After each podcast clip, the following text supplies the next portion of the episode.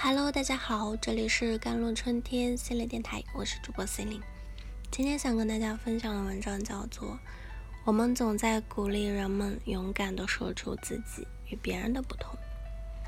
相识、相爱、领证、生子，这是当代恋爱婚姻的标准路径，缺少其中任意一个环节，都仿佛注定会遭遇不幸。我们称之为闪婚、丁克、未婚先孕。这些词汇天生就带着离经叛道的贬义色彩，更别提没有爱情的婚姻了，那简直就是鄙视链底端的包办可怜虫。然而，都说婚姻是爱情的坟墓，既然爱情早晚都要入土，为何结婚一定非要先恋爱不可呢？在日本啊，一群年轻人正在苦恼同样的问题。在解构婚姻、爱情与家庭的关系后，他们尝试重构了另一条出路，不是作为恋人，而是作为朋友缔结婚姻。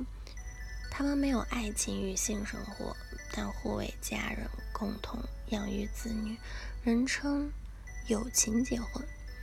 友情婚啊，是个新概念，出现时间是不到十年左右的。日本最大的有情婚婚介的机构呢，负责人说，是这么定义它的：所谓的有情婚，就是剔除性爱关系的普通婚姻。缔结有情婚的夫妻同吃同住，如同一般夫妇一样共同生活。如果两个人想要孩子，会通过试管等方式养育子女，但双方之间没有性生活，也没有爱情。没有爱情，也就没有了爱情特有的嫉妒与独占欲。婚姻中，双方都可以在家庭外和其他人保持恋爱关系，只要婚前提前说明，征得对方同意即可。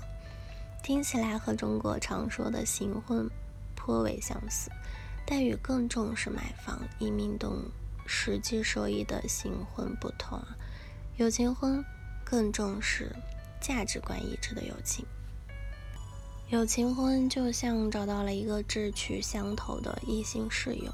一位有情婚成婚三年的女士如此解释道：“在人生的马拉松里，大多数人选择和恋人携手跑到终点，而有情婚者更希望和一位朋友走到最后。”回到一个老生常谈的话题：男女之间可能有纯友谊吗？嗯，有情婚，他认为答案是肯定的。另一位有情婚的女士懂得恋爱的滋味，却无法接受身体上的亲密接触。谈起曾经交往一年的男友，她说道：“虽然我们感情很好，但一想到和他接吻、被他抚摸，我就忍不住想缩起身体逃开，勉强自己配合男友，也会有生理快感。”但比起快感来，还是忍耐的痛苦更多。与其说是鱼水之欢的快乐，不如说学习到了什么是肉体关系。这条新知识更令我感到满足。对于上述情况，世上有一套成熟的话术应付啊。你还小，你只是还没遇到对的人。承认无爱者和无性者的存在。那远比成人恋爱脑和色情狂的存在困难得多。于是，他们成为了有情婚最早的实践者。虽然对爱情或者性欲无感，但他们依旧有很多人渴望婚姻，解决催婚的父母啊，缓解世俗眼光的压力啊，不想孤独终老，想要生活伴侣，想要子女等等。除了因为爱情理由与普通人是没有什么区别的，他们在 BBS 社交媒体和线下婚介所里寻找彼此，然后交往，看是否合拍，最后递交婚姻登记，成为了友情伴侣。原本这只是小圈子里的一场隐秘行动，但近几年伴随着年轻人们对爱情的失望，对传统婚姻的远离。有情婚是渐渐走进了大众视野，他们中有最初的无性恋和无爱者，更多的是对传统婚姻制度是感到失望的人。他们看到了有结婚的开放性，有爱情缓冲时，一切都好商量。当爱情退潮，婚姻就成了人性与法律道德的战场。因为背叛与欺骗，困在牢笼中的夫妇相互撕咬，彼此怨怼。但如果事前就约定好区分婚姻、恋爱与性爱的对象呢？这正是有情婚吸引人的魅力所在了。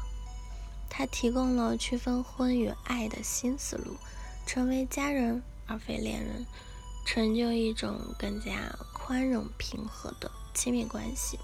我认为啊，找伴侣就是要找一个能够在一起一句话不说，心里也能感受到非常平和的人。有情婚是这些尝试中的一种，也是目前在日本最受欢迎的一种新型婚姻了，因为它既提供了公平与自由，又极具隐秘性，不容易被外人说三道四的。当代社会呢，我们总是在鼓励人们勇敢地说出自己与别人的不同，勇敢地接纳自己，并忠于内心。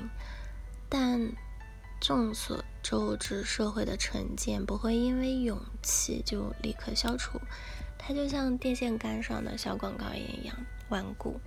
与众不同的人们有与成见战斗的权利，也有不战斗的权利。从这个角度来讲，有情婚不只为人们带来一种不与偏见战斗也能幸福生活的可能，也为人们提供了一种传统婚姻之外的想象力啊！好了，以上就是今天的节目内容了。咨询请加我的手机微信号：幺三八二二七幺八九九五，我是司令，我们下一期节目再见。